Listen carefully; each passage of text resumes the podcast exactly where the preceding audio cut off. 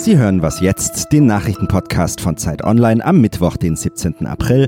Mein Name ist Matthias Peer.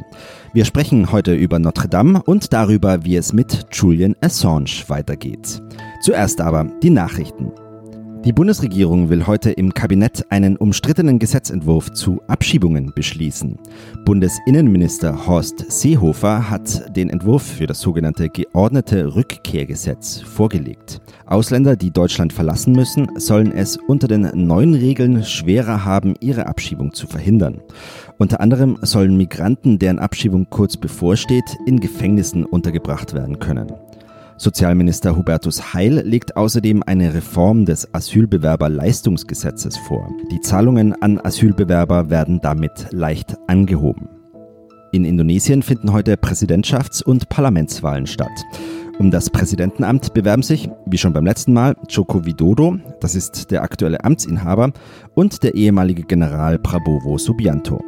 Amtsinhaber Widodo gilt als liberal, ihm hat man öfters vorgeworfen, nicht religiös genug zu sein. Indonesien ist mit 260 Millionen Einwohnern das bevölkerungsreichste mehrheitlich muslimische Land der Welt. Im Wahlkampf hat Widodo wegen der Vorwürfe gegen ihn stärker auf religiöse Themen gesetzt. Sein Kontrahent hat vor allem mit nationalistischen Themen auf sich aufmerksam gemacht. Redaktionsschluss für diesen Podcast ist 5 Uhr.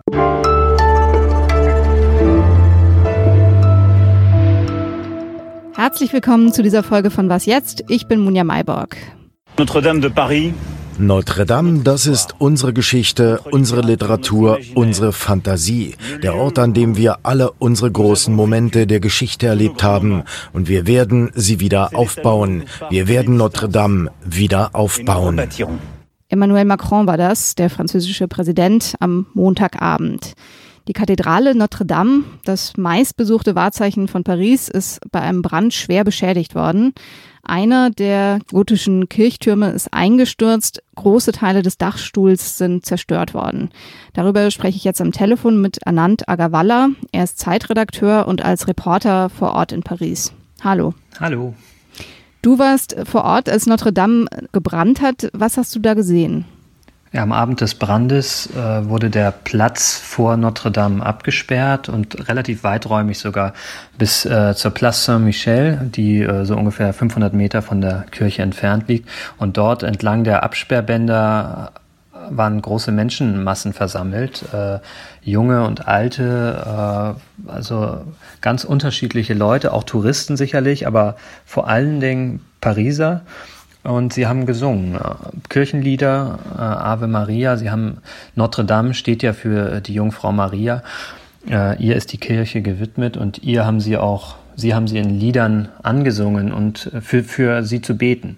Und ja, das war ergreifend und ich hatte auch das Gefühl, dass es vielen Leuten gut tut, dass sie sich aufgehoben fühlen in, in dieser großen Gruppe, die, die gesungen hat. Mhm. Macron hat ja eine Spendenaktion angekündigt. Ähm, außerdem will eine Milliardärsfamilie 100 Millionen Euro für den Wiederaufbau geben. Weiß man denn schon, wie groß das Ausmaß der Schäden ist? Also ganz abschließend kann man das, glaube ich, vorerst noch nicht sagen. Sicher ist, dass die Schäden sehr massiv sind äh, und dass es viele Jahre, wenn nicht Jahrzehnte dauern dürfte, die Kirche wieder in den gleichen Zustand zu versetzen wie vorher. Man muss dazu sagen, dass äh, ja vermutet wird, dass Renovierungsarbeiten äh, den Brand ausgelöst haben. Dementsprechend man ist ohnehin permanent dabei gewesen, sie zu sanieren. Aber ich, ja, heute habe ich auch gehört, dass Leute sagen, 40 Jahre könnte es dauern, bis sie wieder so aussieht wie vorher. Ähm, also es wird, wird sehr, sehr lange dauern. Du hast ja so ein bisschen äh, schon die Reaktionen geschildert, die ja zeigen, wie wichtig diese Kirche den Parisern ist. Ähm, was bedeutet die für ja, für die Stadt, für Paris? Also ich würde sagen, dass in dieser Stadt, die ja unglaublich viele Wahrzeichen hat, die Kirche sowohl für Pariser als auch für Touristen äh, gleichermaßen wichtig ist. Äh, es ist das Symbol für das Christentum in Frankreich. Es ist eine politisch wichtige Kirche, weil äh, Trauergottesdienste für Präsidenten dort stattfinden.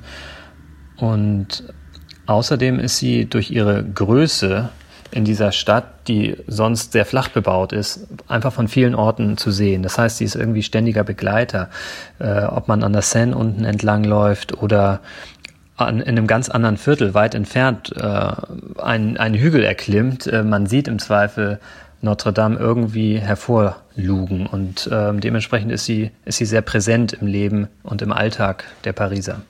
Danke dir. Danke auch.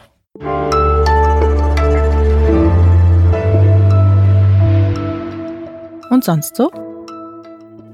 Die 16-jährige Greta Thunberg aus Schweden ist ja für viele ein Vorbild in Sachen Klimaschutz.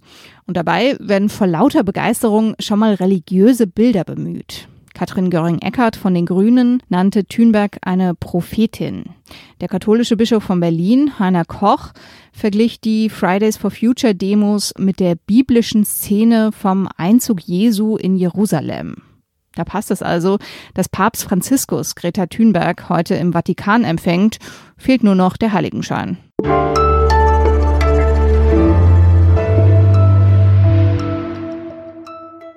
Manchen gilt er als Freiheitskämpfer, manchen als Verräter. Julian Assange, der Gründer der Enthüllungsplattform Wikileaks. Sieben Jahre lang hatte er sich in der ecuadorianischen Botschaft in London aufgehalten. Das war, nachdem Wikileaks im Jahr 2010 Daten veröffentlicht hatte, die Kriegsverbrechen der USA im Irak und in Afghanistan dokumentierten. Letzte Woche ist ihm das Asyl entzogen worden. Nun droht ihm die Auslieferung an die USA. Darüber spreche ich jetzt am Telefon mit Holger Stark. Er ist Leiter des Investigativressorts von Zeit und Zeit Online. Hallo Holger. Hallo Munja. Die Anklage heißt ja offiziell Verschwörung zum Eindringen in Computer. Dir liegen jetzt aber Informationen vor, dass da noch was dazukommen könnte. Was würde das für Assange bedeuten und was ist das? Ja, das ist äh, wie bei einem Eisberg. Ähm, da sehen wir im Moment äh, erkennbar nur die Spitze von dem, was äh, die Ermittlungen umfassen. Ähm, was wir äh, wissen, ist, dass es ähm, ein Schreiben der Staatsanwältin aus Virginia gibt, ähm, die dafür verantwortlich ist.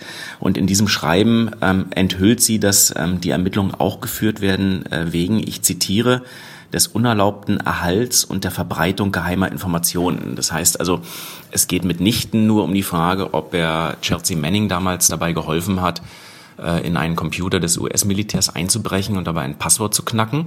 Das ist die bisherige ähm, Anklageschrift. Darauf, ähm, auf dieses Vergehen würden einige Jahre Haft stehen sondern dass die Ermittlungen viel weitreichender sind ähm, und dass es um den grundsätzlichen Punkt geht, darf Wikileaks, ähm, dürfen Redaktionen solche Informationen entgegennehmen und dürfen sie sie veröffentlichen. Und da muss man natürlich sagen, das ist, ähm, wenn das am Ende dann auch die Anklage sein wird, ähm, ein fundamentaler Angriff auf die Pressefreiheit. Ähm, das geht weit über die Figur Julian Assange hinaus und betrifft faktisch jede Redaktion, jeden Journalisten, jede Journalistin, die äh, jemals mit eingestuften Geheiminformationen arbeiten möchte. Genau, das befürchten ja auch viele Journalisten. Ähm, was genau wäre dann in Gefahr? Also wäre das jede investigative Recherche na, ich gebe dir mal ein Beispiel. Ähm, die gesamte Snowden-Affäre, ähm, also die Veröffentlichung äh, von, von vielen Tausenden von NSA-Dokumenten, die dokumentiert und gezeigt haben, wie die NSA äh, weite Teile des Internets überwacht, die wäre nach dieser Maßgabe dann ähm, strafbewehrt und würde verfolgt. Und das Ziel dahinter ist aus meiner Sicht relativ klar. Ich glaube, auf der einen Seite möchte die US-Regierung Wikileaks ein für alle Mal zum Schweigen bringen. Und auf der anderen Seite soll das dann auch ein Signal sein ähm, an missliebigen Journalismus, der ähm, zu kritisch ist. Und das ist schon ein fundamentaler Angriff auf die Meinungsfreiheit in einer Demokratie. Donald Trump hatte sich ja sehr widersprüchlich zu WikiLeaks geäußert. Mal äh, hat er die Organisation gelobt, also wenn es ihm passte und ähm, E-Mails von Hillary Clinton äh, veröffentlicht wurden. Mal hat er sie verteufelt. Ähm, was hat denn Assange jetzt von ihm zu erwarten? Ich glaube, dass Assange von Donald Trump nichts ähm, außer Härte zu erwarten hat. Ähm, das werden wir natürlich alle noch sehen müssen. Aber wenn wir uns nochmal dran erinnern, wie Trump damals im Dezember 2010, als WikiLeaks, ähm, aber auch der Spiegel, die New York Times und der Guardian 250.000 äh, diplomatische Depeschen veröffentlicht haben, ähm, die, die Chelsea Manning damals an WikiLeaks weitergereicht hatte. Ähm, da hat Donald Trump ähm, mit großer Härte reagiert und er hat gesagt, aus seiner Sicht sollte sowas mit der Todesstrafe oder etwas Ähnlichem bestraft werden. Also ähm, es spricht nichts dafür, dass er jetzt noch äh, daran auch nur denkt, Assange zu unterstützen.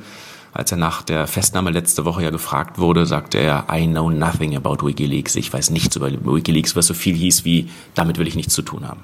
Danke dir. Sehr gerne. Und eine ausführliche Analyse von Holger Stark gibt's in der aktuellen Ausgabe der Zeit zu lesen. Die erscheint wegen Ostern schon heute. Das war's für heute bei Was Jetzt. Sie können uns wie immer eine E-Mail schreiben an wasjetzt.zeit.de. Tschüss.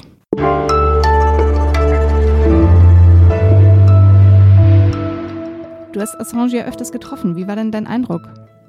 Ähm, Julian Assange ist schon jemand, der polarisiert, der äh, den man manchmal sehr gerne mögen kann und der es einem manchmal aber auch sehr schwer macht, ihn äh, gerne zu mögen.